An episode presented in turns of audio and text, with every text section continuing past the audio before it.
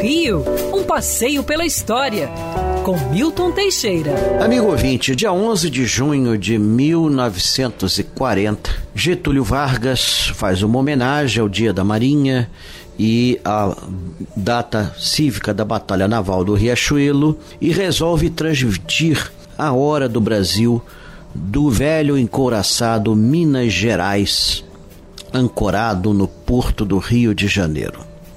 Mas esse discurso foi muito diferente. Desde setembro de 1939 estourava a Segunda Guerra Mundial. O Brasil mantinha-se neutro. Porém, Getúlio tinha certa simpatia pelos alemães, certa simpatia. Não era tão raro isso. Vários países tinham a mesma coisa, mesmo nos Estados Unidos. Afinal de contas, a Alemanha estava levando todos os países levados, vencendo tudo. Então, e ninguém conhecia ainda bem os horrores praticados pelo assassino Adolf Hitler, genocida, que matou milhões de inocentes que nada tinham a ver com a guerra, principalmente judeus, ciganos, homossexuais, negros e outras minorias.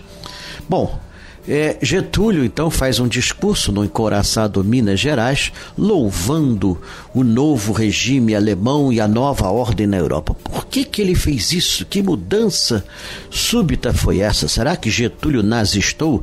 Nada disso.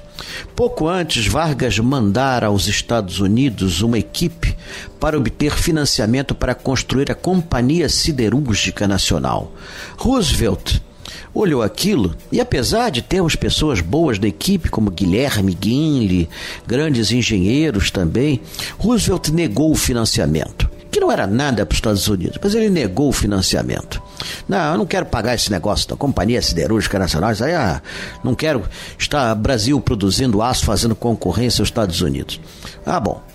Então Getúlio manda um telegrama à, à equipe brasileira: esperem aí em Washington, o que não foi problema nenhum é, ele faz o discurso louvando a Alemanha nazista. No dia seguinte, no dia 12 de junho, dia dos namorados, o presidente Franklin Delano Roosevelt chama a equipe brasileira e pergunta quanto é que vocês querem para construir a sua usina siderúrgica. Quer ouvir essa coluna novamente? É só procurar nas plataformas de streaming de áudio.